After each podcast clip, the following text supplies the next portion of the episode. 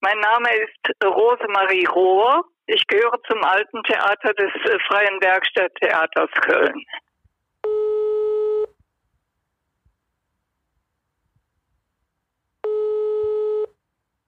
Da habe ich einen Anruf bekommen von einem vermeintlichen Mitarbeiter von Microsoft und der fragte mich, do you speak English? Und da äh, habe ich gesagt, jetzt sei du. Und dann hat er behauptet, mein Computer hätte einen Virus.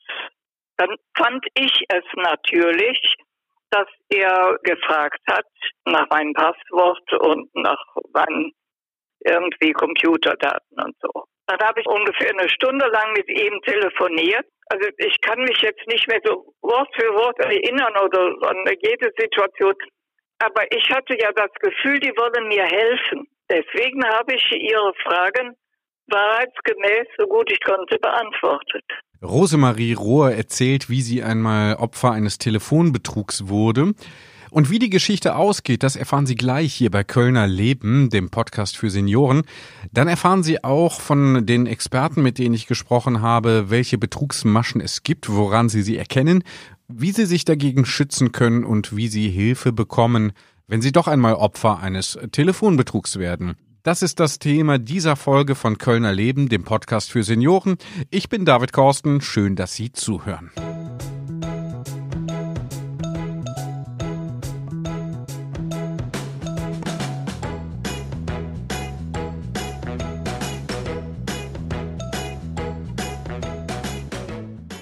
Dadurch, dass ich jetzt ungefähr eine Stunde lang mit dem Menschen da telefoniert hatte, kam ich zu spät zur Theaterprobe und habe denen das erzählt, warum ich so spät komme. Und da haben zwei meiner Mitspieler, einer heißt Robert und der andere heißt Herbert, die haben sofort gerufen, Rosemarie, um Himmels Willen, wie kannst du nur, nur sowas machen? Und der Robert, der eine davon, rief sofort meine Bank an und äh, der Herbert fuhr mit mir nach Hause. Dann haben wir von hier aus die Polizei verständigt und das Konto sperren lassen. Es waren bereits fünf Euro abgebucht, aber ja, die konnte ich verschmerzen. Und auf meinem Computer waren schon mehrere Schadprogramme. Ich hätte darauf nicht reinfallen dürfen, weil wir ja dieses Stück gerade spielten. Das Stück heißt ausgedrickst, nicht mit uns, aber mich haben sie ja dann ausgetrickst. Die haben mich irgendwie eingewickelt.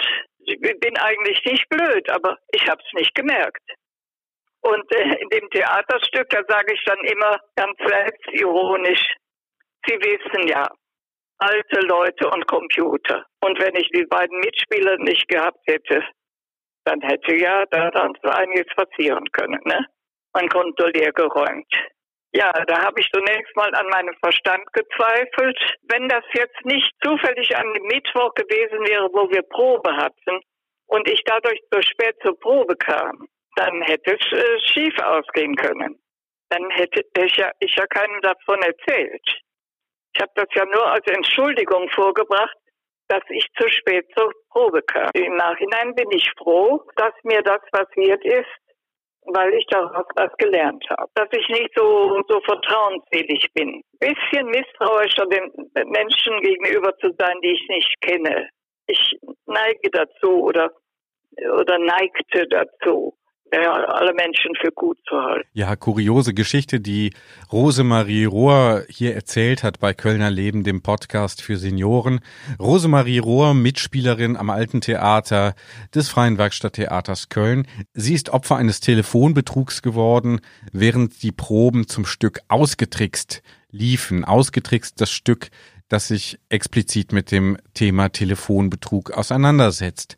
Das heißt, selbst Menschen, die sich intensiv mit der Thematik Telefonbetrug befassen, sind nicht davor geschützt, vielleicht dann doch selbst einmal auf die ein oder andere Masche hereinzufallen. Ich habe gesprochen mit Stefan Halbe. Stefan Halbe ist Kriminalhauptkommissar am Polizeipräsidium Köln.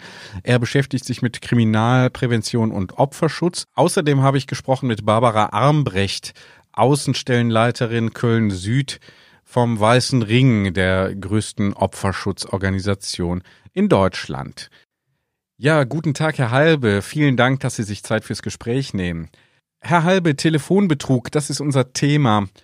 Haben Sie eine Vorstellung davon, wie häufig Telefonbetrug oder Telefonbetrugsversuche überhaupt vorkommen? Also wenn man die polizeiliche Kriminalstatistik der letzten fünf Jahre mal vergleicht, dann gab es äh, einen deutlichen Anstieg im Bereich der Betrugsstraftaten zum Nachteil von Seniorinnen und Senioren.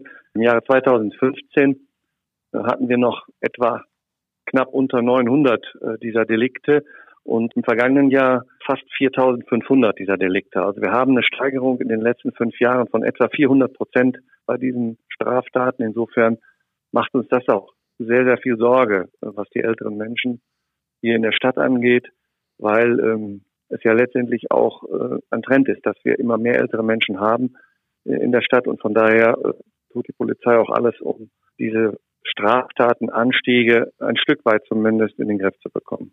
Mhm. Haben Sie eine Erklärung dafür? Warum das so? 400 Prozent, das ist ja schon äh, drastisch.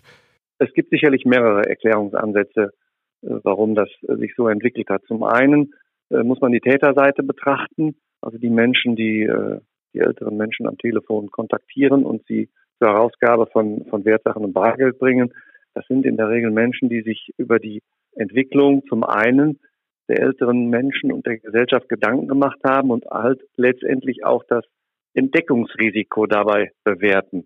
Während ich bei einem Wohnungseinbruch Gefahr laufe, dass ich auf frischer Tat ertappt werde, sitzen die meisten Betrüger derartiger Straftaten im Ausland und telefonieren aus Callcentern, Telefonlisten in Städten ab, am besten auch noch sortiert nach vermeintlich älteren Namen. Das ist die eine Geschichte. Dann ist die Beute eine sehr, sehr hohe.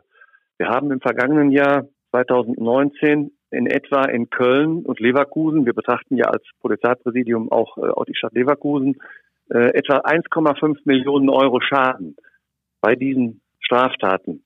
Und wenn Sie das sich mal vor Augen führen, ist das natürlich deutlich lukrativer, als wenn ich mit hohem Entdeckungsrisiko beispielsweise einen Wohnungseinbruch begehen muss. Mhm. Auf der anderen Seite muss man das Opfer betrachten. Ältere Menschen haben wir immer mehr im Rahmen unserer Gesellschaft und ältere Menschen verfügen häufig über sehr viel Bargeld, über sehr viel Kapital, wo letztendlich die Täter äh, auch wissen, wenn sie da äh, jemanden erwischen, dann lohnt sich das. Und die älteren Menschen haben ein langes Leben hinter sich, haben sehr viel erreicht, sehr viel geleistet für die Gesellschaft. Die können sich mitunter gar nicht vorstellen, dass sie Opfer von einer solchen perfiden Betrugstat werden können. Und insofern hören wir auch immer, wenn wir im Rahmen unserer Informationsveranstaltungen mit älteren Menschen sprechen, die dann sagen, nee, das könnte mir nicht passieren. Mhm. Und glauben Sie mir, da sind schon ganz viele äh, Opfer von Straftaten geworden, wo man bei der ersten Betrachtung sagen würde, dass das niemals hätte passieren können. Und äh, insofern ist ganz einfach auch der zunehmende Prozess des Älterwerdens dafür verantwortlich, dass Menschen, die auch noch ganz anders Vertrauen in bestimmte Organisationen und Menschen haben, Opfer von Straftaten werden. Und das machen sich die Täter, die ja unterschiedliche Funktionen, unterschiedliche Titel mitunter annehmen, um die älteren Menschen zu betrügen, ganz einfach auch zunutze. Mhm. Da haben Sie jetzt schon eine Masche genannt, die relativ häufig vorkommt auch, ne? Äh, also, dass sich die Anrufer dann eben als äh, ja, Polizisten ausgeben. Äh, wie läuft das denn konkret ab? Wie muss ich mir das vorstellen? Also, da ruft jemand an und was erzählt er dann? Hier ist die Polizei und mit welchen Ideen treten die da an die älteren Menschen heran? Es gibt da verschiedene Modelle. Das gängigste Modell ist, es meldet sich eine männliche Person, weibliche Person, völlig egal, mit einem Namen und erklärt, äh, mein Name ist Müller, ich bin von der Polizeiwache in Ehrenfeld, äh, ich muss ganz dringend mit Ihnen sprechen. Schließen Sie zunächst mal ganz schnell Ihre Wohnungstür ab und schließen Sie die Fenster. Und dann kommen Sie wieder zurück ans Telefon und dann erzähle ich Ihnen auch, worum es geht. Mhm. Mit dieser Ansage eines solchen Telefonats versetzen Sie den Menschen natürlich schon in eine Situation, wo er in Stress kommt, wo er sich Sorgen macht, wo er Angst hat. Und dann kommt er zurück ans Telefon und dann wird er konkret angesprochen, so nach dem Motto, Herr Meier, wir haben Wohnungseinbrecher in Ihrer unmittelbaren Nähe festgenommen. Wir haben bei denen Zettel gefunden. Da steht Ihr Name drauf und da steht drauf, dass Sie über viel Geld verfügen. Verfügen Sie über viel Geld. So gewinnen die im Prinzip dann schon den Einstieg ins Gespräch und verleiten dann den Angerufenen dann schon mal Angaben zu machen mhm. zu seiner privaten Situation. Und dann kommt auch immer wieder der, die Aufforderung des Täters, der Täterin, Sie dürfen auf keinen Fall mit irgendjemandem sprechen. Sie müssen nur mit mir sprechen. Wir telefonieren gleich nochmal. Ich kläre zunächst mal über unsere Polizeiwache ab, inwieweit wir Ihnen noch weiterhelfen können. Dann mhm. ist der Mensch erstmal in diesem Schauspiel in Anführungsstrichen gefesselt und weiß dann auch wahrscheinlich erstmal gar nicht, was mache ich denn jetzt? Wie gehe ich da jetzt mit um? Und das ist ganz genau dann die Masche und dann werden die im Verlaufe des, der Zeit, das kann über Stunden gehen, äh, werden die immer wieder in Gespräche involviert. Dann ruft auch plötzlich mal ein Staatsanwalt an, der dann auch noch irgendeinen Auftrag hat oder irgendeine Aufforderung. Oder es haben auch schon Richter angerufen, die die Menschen dann unter Druck setzen und sagen, sie sind deutscher Staatsbürger. Sie sind verpflichtet, der Polizei gegenüber die Wahrheit zu sagen und den Anordnungen der Polizei zu folgen. Und dann kommen wir wieder an die Stelle, die ich eben schon angesprochen habe. Ältere Menschen würden erstmal niemals glauben, dass von Gerichten, Staatsanwaltschaften oder Polizei derartige Dinge ausgehen, die letztendlich einen Schaden zufügen. Die wenigsten können dann auch rational denken und dann kommt es dazu, dass die dann auch den Anforderungen, so banal die manchmal auch sein mögen, dann auch Folge leisten. Ähm, das ist jetzt so eine Masche, die Sie schildern. Gibt es weitere, jetzt vielleicht auch gerade mit Blick auf die Corona-Krise? Gibt es da was Neues, was sich da äh, Täter ausgedacht haben? Also es gibt äh, sowohl neue als auch Maschen, die äh, jetzt dem neuen Phänomen Covid-19 angepasst sind, so will ich es mal formulieren, der schon seit ja 25 Jahren etwa bekannte Enkeltrick. Der funktioniert immer noch und in dem konkreten Fall werden ältere Menschen von Personen angerufen, die sich als vermeintlicher Enkel ausgeben und erklären gegenüber dem Opfer, man liegt gerade im Krankenhaus, man bedarf einer teuren Untersuchung beziehungsweise Behandlung aufgrund des Coronavirus, man benötige jetzt äh, eine vierstellige Summe, ansonsten könnte man diese Untersuchung respektive diese Behandlung nicht durchführen. Von daher wäre es ganz wichtig, wenn man jetzt, ich sage jetzt mal die Summe 4.000 oder von mir aus 8.000 Euro bekäme, damit die Untersuchung und diese Behandlung auch durchführen kann. Mhm. Da kommt der Bogen auch zu der Corona-Geschichte, was äh, dem Opfer dann vermittelt wird äh, und die Geschichte dann auch durchaus glaubwürdig erscheinen lässt. Man erklärt dann, ja, mit Blick auf diese Corona-Thematik, Infektionsrisiko, kann natürlich keiner persönlich jetzt bei dir äh, vorbeikommen sondern du musst die Tasche mit dem Geld vor deiner Wohnungstür ablegen und dann kommt jemand und nimmt das dann in Empfang. Und dann kann der das im Krankenhaus äh, entsprechend einzahlen und man kann mich entsprechend behandeln.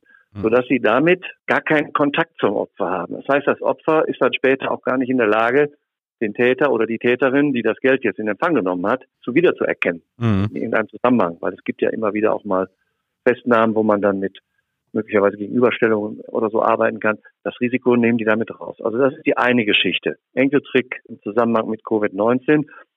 Dann werden mitunter vermeintliche Mitarbeiter vom Gesundheitsamt vorbeigeschickt, die dann einen entsprechenden Corona-Test anbieten, mhm. der dann eine Summe X kosten wird und dementsprechend aber kurzfristig die Menschen in den Glauben versetzen soll, inwieweit sie möglicherweise infiziert sind oder nicht.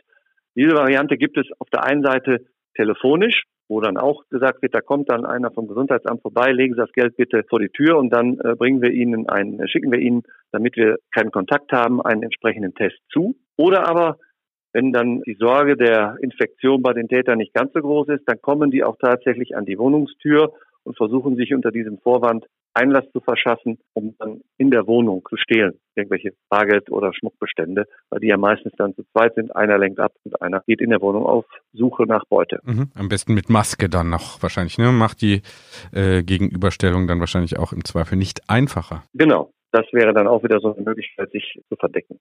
Dann gibt es natürlich die äh, Mitarbeiter von Telekommunikationsdienstleistern. Da wird dann äh, entsprechend erklärt, dem vermeintlichen Opfer erklärt, das Netz sei überlastet, man müsste die Leitungen überprüfen beziehungsweise den Router gegebenenfalls in der Wohnung äh, austauschen beziehungsweise den Telefonanschluss nochmal messen und austauschen.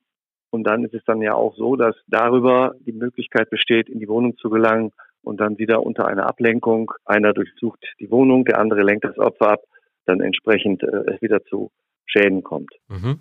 Ich möchte nochmal nachfragen zum Enkeltrick. Warum funktioniert der denn eigentlich? Also ich meine, ich kenne doch eigentlich meine Enkel und Verwandte, oder? Also man muss sich vorstellen, dass ältere Menschen häufig auch unter Einsamkeit leiden. So ein Stück weit froh um jeden Anruf sind und froh um jeden Besuch möglicherweise, der sich ankündigt. Und wenn dann jemand plötzlich anruft und versucht, denjenigen äh, zu überrumpeln, dann merken die gar nicht, dass sie jetzt überrumpelt werden sollen, sondern wollen ja auch dann denjenigen erkennen. Das wird also dann entsprechend so deutlich versucht, äh, durch das Gespräch herbeizuführen. Erinnerst du dich nicht? Weißt du nicht, wer ich bin? Das sind so die Fragen, kann Ihnen jetzt äh, nicht alle Fragen oder alle Versuche, wie die in so ein Gespräch einsteigen, nennen, aber das sind auf jeden Fall dann die Versuche, wie die, äh, die Opfer dazu bringen, dass die den Namen nennen. Und sobald die nur einen Namen nennen, hat der Täter natürlich dann die Möglichkeit zu sagen, ja genau, hm. ich bin's, der Klaus. Verstehe. Und, und schon ist man in diesem Gespräch drin und hat dann wieder die Möglichkeit, das Opfer zu manipulieren. Das funktioniert natürlich nicht immer. Es gibt natürlich auch Seniorinnen und Senioren, die das sofort merken oder aber die sagen, oder die sie sofort im Kopf registrieren, ich habe ja überhaupt gar keinen Enkel, weil sie vielleicht auch gar keine Kinder haben, wie auch immer.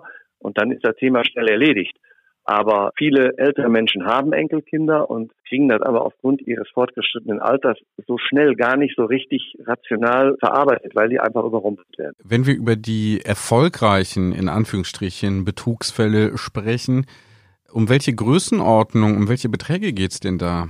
Wir hatten einen äh, Richter AD, der äh, 250.000 Euro an falsche Polizeibeamte übergeben hat. Und wir hatten ältere Witwen, ich glaube, die Dame war 87, die hat 90.000 Euro. Also da kann man im Prinzip sehen, ähm, über welche Summen wir reden. Aber das sind Ausnahmen, oder 250.000? Oder ist das so eine Summe, die durchaus im üblichen Rahmen liegt? Sagen wir mal so, die Tätergruppen sind ja mitunter unterschiedlich. Es gibt so gewisse Grenzen, das kann man im Rahmen von äh, entsprechenden Ermittlungsverfahren feststellen, an denen die überhaupt erstmal anfangen. Also ich sage mal, bestimmte Summen, da verhandeln die in Anführungsstrichen mit den Opfern gar nicht mehr. Also wenn ein Opfer sagt, ich habe nur äh, 500 Euro hier zu Hause, dann äh, wird da gar nicht mehr weiter versucht. Es sei denn, das Opfer sagt dann, ich habe noch die Summe X auf der Bank liegen und äh, könnte die zur Verfügung stellen. Dann äh, bohrt der Täter natürlich weiter oder arbeitet weiter daran und äh, bringt das Opfer dazu, auch noch Geld von der Bank abzuholen.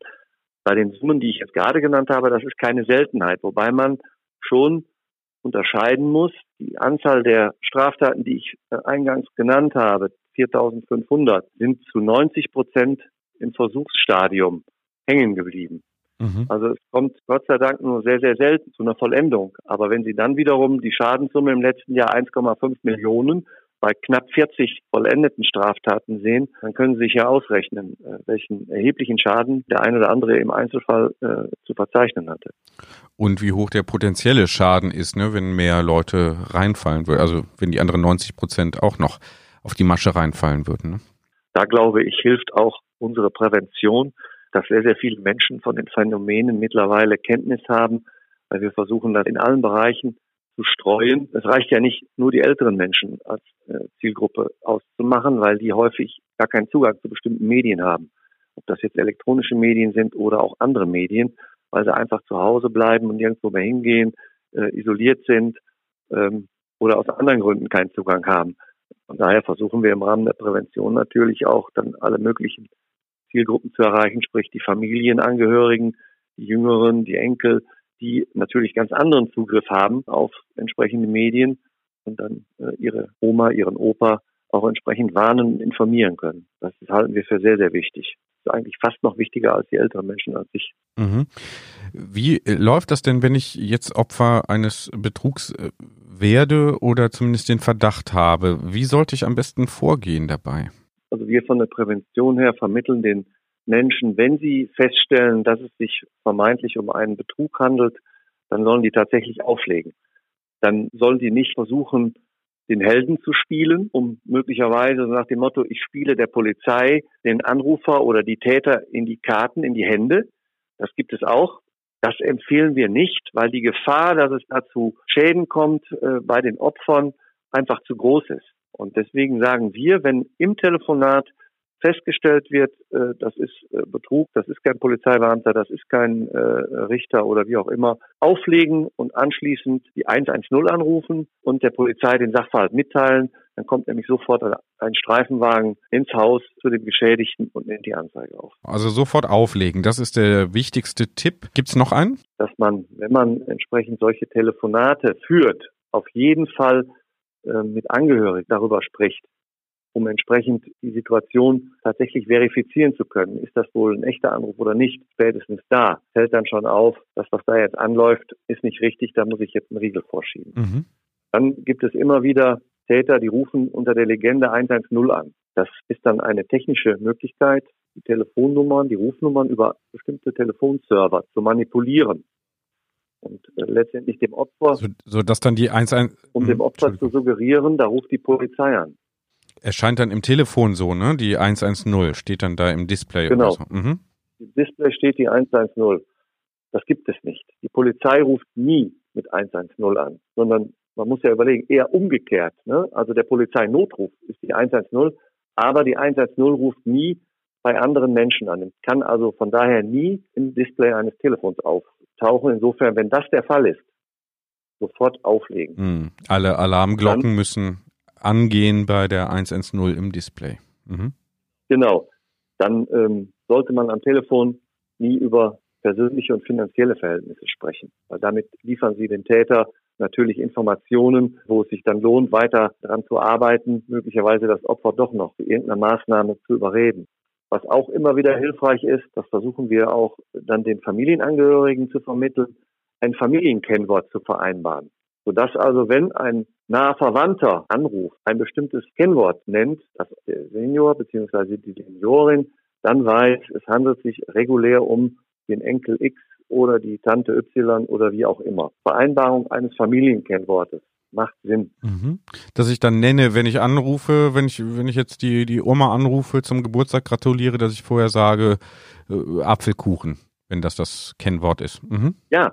Ja, Sie müssen sich ja vorstellen, Sie haben ja eben auch danach gefragt, wie kann jemand äh, auf den falschen Enkel reinfallen? Mitunter sind ältere Menschen ja auch schwerhörig, ja. hören nicht mehr so genau oder haben andere Wahrnehmungsstörungen. Und dann ist es ja ganz wichtig, wenn man dann mit einem Kennwort demjenigen aber vermittelt, da ruft jetzt tatsächlich der Verwandte äh, dann bei mir zu Hause an. Mhm. Und klar, die Stimme am Telefon, ne, das ist immer ein bisschen verzerrt, das ist ja jetzt bei uns auch so, dass die Stimmen dann auch ein bisschen anders klingen und das wahrscheinlich dann auch ein bisschen, gerade wenn man, wie Sie sagen, schlechter hört, dann auch äh, ja verwirrend ist und nicht beim ersten Hören dann klar erkennbar ist, das ist nicht mein Enkel. Ganz genau. Und von daher macht ein Familienkennwort auf jeden Fall Sinn. Mhm. Was im heutigen Zeitalter bei älteren Menschen nicht ganz so populär ist, ist der Anrufbeantworter. Mhm. Ein Anrufbeantworter kann in diesem Zusammenhang sehr, sehr wichtig sein, weil man kann ganz entspannt am Telefon, wenn es bimmelt, abwarten, bis der Anrufbeantworter anspringt und ich hören kann, wer ist denn da jetzt in der Leitung.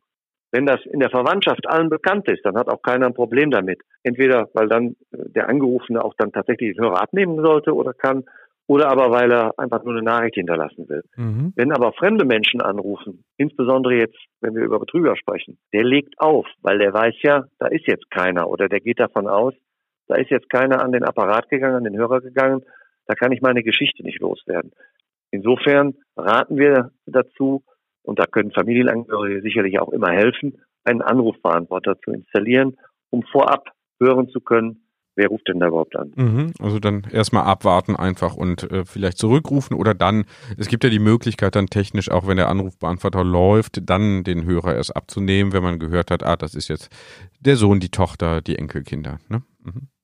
Ganz genau so ist das gedacht. Haben Sie noch den Tipp? Und dann gibt es im Prinzip natürlich auch noch technische Möglichkeiten, die jetzt frisch auf den Markt kommen. Man kann dann seine eingehenden Telefonanrufe filtern. Man kann also dann im Prinzip über ein Gerät die Telefonnummern programmieren, die durchkommen können und sollen. Und jede fremde Nummer, die nicht auf dieser Liste steht, die kommt erst gar nicht am Hörer an, sodass also gar nicht die Gefahr besteht, wenn irgendwelche fremden Institute, Organisationen oder Betrüger anrufen, dass die denjenigen überhaupt erreichen. Da muss man sich dann halt eben vorher oder auch im Weiteren äh, immer wieder Gedanken darüber machen, welche Nummern macht es Sinn, da zu programmieren. Aber dann hat man auf jeden Fall dem Opfer äh, eine hohe Sicherheit äh, vermittelt, dass wenn das Telefon bimmelt, dann ist das definitiv eine Nummer aus der entsprechenden Liste, wenn die Nummer nicht ohnehin schon bekannt ist. Eine White List, so nennt man das. Mhm macht da auch Sinn. Mhm, guter Hinweis, war mir so noch gar nicht bekannt. Wer kann mir da helfen? An wen muss ich mich da wenden, wenn ich so eine technische Möglichkeit in Erwägung ziehe? Wer, wer ist da der richtige Ansprechpartner? Also Sie können sicherlich im Internet äh, nach solchen Geräten suchen. Ich muss gestehen, ich bin da jetzt äh, im Moment auch nicht so im Bilde, dass ich Ihnen da äh, einen Anbieter nennen kann. Es gibt aber da mittlerweile zertifizierte Geräte, die man bei der Polizei erfragen kann. Also ich kann an der Stelle den Tipp geben, wenn jemand Interesse an sowas hat, kann man sich an die Kriminalprävention wenden und wir würden dann entsprechende Informationen auch vermitteln können. Ja, vielen Dank fürs Gespräch, Herr Halbe. Gerne, alles Gute und äh, bleiben Sie gesund. Dankeschön, das wünsche ich Ihnen auch.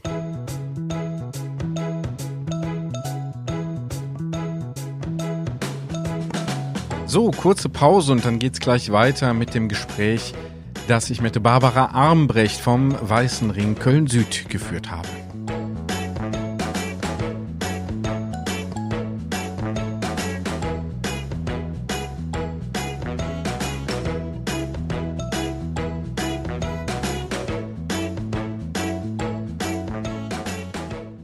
Hören Kölner Leben, den Podcast für Senioren. Ich bin David Korsten. Ich habe gesprochen mit Barbara Armbrecht vom Weißen Ring Köln Süd.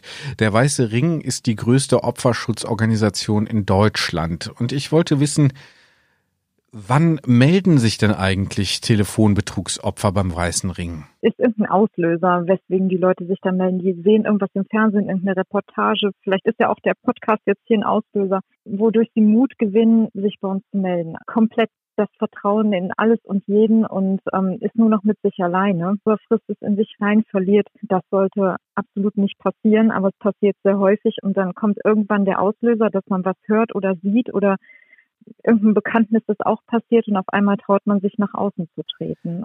Melden die Betrugsopfer sich denn in der Regel direkt nach der Tat oder liegt da auch ein Zeitraum dazwischen? Ich habe sehr wenig Fälle gehabt, wo sich die Leute direkt gemeldet haben. Erstmal ist dann, wenn sie überhaupt den ersten Schritt machen, irgendwann dann vielleicht die Polizei und die Polizei verweist dann auf uns oder sie kommen irgendwie oder kennen den Weißen Ring irgendwie und kommen dann auf die Idee, sich bei uns zu melden. Aber da liegt halt immer ganz viel dazwischen.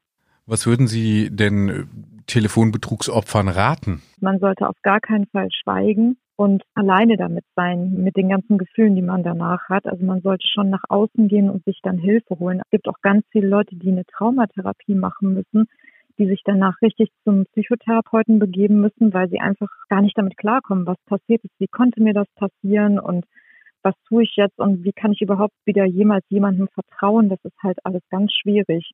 Und die sollten sich auf jeden Fall melden, sei es bei der Polizei oder bei Beratungsstellen bei uns auch. Die denken halt immer, ich, ich bin die einzige Person, der das passiert ist. Und das ist absolut nicht so. Das zieht sich durch alle Gesellschaftsschichten durch. Mhm. Wie kann denn der Weiße Ring konkret helfen? Also wenn sich jemand meldet, das ist schon ein Riesenschritt. Das weiß ich auch. Also ich bin jetzt zehn Jahre dabei und ich schätze das auch so ein. Das ist ein Vertrauen, was man mir dann gegenüberbringt nach sowas, was man, wo ein Vertrauen enttäuscht wurde, wo man gerade so eine Tat erlebt hat. Also ich nehme mir dann immer viel Zeit schon am Telefon. Normalerweise macht man einen Termin aus bei uns. Am Telefon höre ich dann erstmal ein bisschen zu und biete dann auch an, wollen wir uns treffen. Das geht natürlich im Moment auch nicht. Aber unter normalen Umständen machen wir das. Dann setzt man sich zusammen und zuhören hilft schon oft so viel dass jemand weiß, okay, da ist jemand, ähm, der, der kann mir auch sagen, ich bin nicht die einzige Person und ähm, die nimmt mich jetzt ernst und hört mir zu. Ich habe durchaus auch schon Fälle gehabt, wo die Täter vor Gericht gelandet sind. Also wenn es so Aussichten gibt, wenn die Polizei ermittelt und wenn die da irgendwelche Aussichten haben, kann man auch die Leute zum Anwalt schicken oder auch begleiten, auch zur Polizei begleiten, zum Gericht begleiten, wenn es denn so weit geht. Wir können dann auch das Gespräch beim Anwalt, wir können die Leute finanziell unterstützen, das bezahlen so fängt es halt an und wir haben so eine Lotsenfunktion. Wir sind ähm, für eine gewisse Zeit dann Begleiter.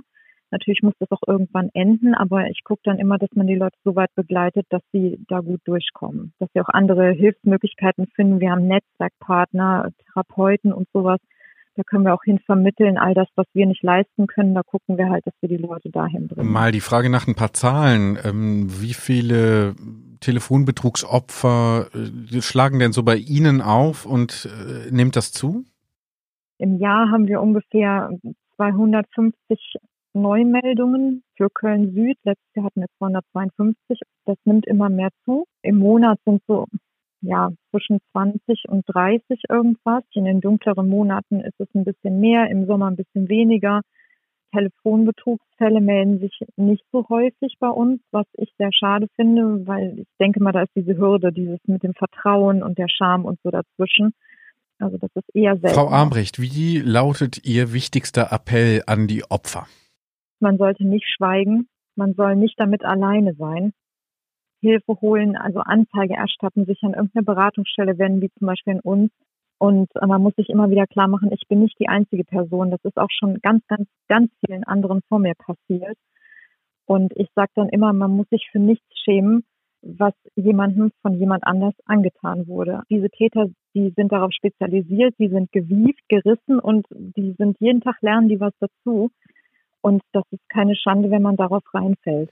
Letzte Frage. Gibt's denn vielleicht noch irgendeinen Tipp für Angehörige älterer Menschen? Also Warnzeichen, bei denen Angehörige, Kinder, Enkel ähm, hellhörig werden sollten? Ja, habe ich tatsächlich auch schon gehabt. Da ist einer Dame, die in Köln wohnt, aufgefallen. Der, der Vater, der war auch schon weit über 80, der wohnte im anderen Bundesland und die hatten halt dadurch schon durch diese Entfernung nicht so häufig persönlichen Kontakt, aber der hatte dann immer wieder von Anrufen erzählt und äh, von irgendeiner so Person und äh, der ganz viel erzählt hat. Also da habe ich ihr auch gesagt, das könnte so in die Richtung gehen. Nachher war es dann tatsächlich so. Der hatte sein komplettes Erspartes, alles alles hatte der weggegeben, in Teilen, immer mal wieder 5000 und so. Und dann kam noch ein neues Problem. Und wenn die sich dann so verändern, aber hatten sie wahnsinnig viel Zeit und haben gesagt, auch schön, dass du anrufst, ruf bald wieder an. Auf einmal haben sie keine Zeit oder so. Solche Warnzeichen, dass man, dass man das mal ein bisschen hinterfragt. Kann ja auch sein, dass man neue Bekannte oder irgendwas hat, ein neues Hobby. Das kann ja auch alles sein, aber es könnte auch sowas dahinter stecken. Ja, Frau Armbrecht, vielen Dank fürs Gespräch.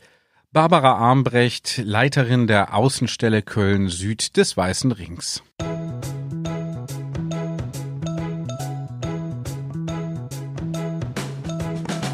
Vielen Dank auch nochmal an Rosemarie Rohr, dass Sie erzählt haben, wie Sie einmal Opfer eines Telefonbetrugs geworden sind, der zum Glück glimpflich ausgegangen ist.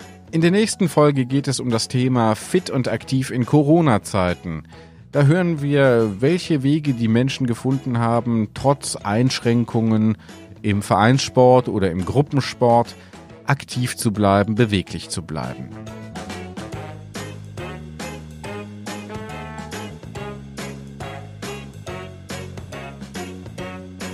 Und wenn Sie selbst einmal mitmachen möchten bei diesem Podcast, dann können Sie das tun. Das nächste Mal am 1. Juni, am 1.6.2020, ein Montag zwischen 17 und 19 Uhr, erreichen Sie mich dann unter der Nummer 0221 9688 1220. Noch einmal 0221 9688 1220. Das Thema lautet dann Lärm in der Stadt.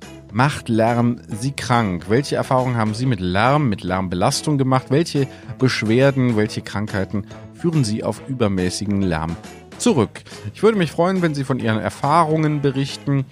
0221 9688 1220 am 1. Juni, am 1.6.2020 ein Montag zwischen 17 und 19 Uhr. Außerhalb dieser Zeit können Sie auch gerne eine Nachricht auf dem Anrufbeantworter hinterlassen, auch unter dieser Nummer 0221 9688 1220. Mein Name ist David Korsten. Ich sage danke fürs Zuhören.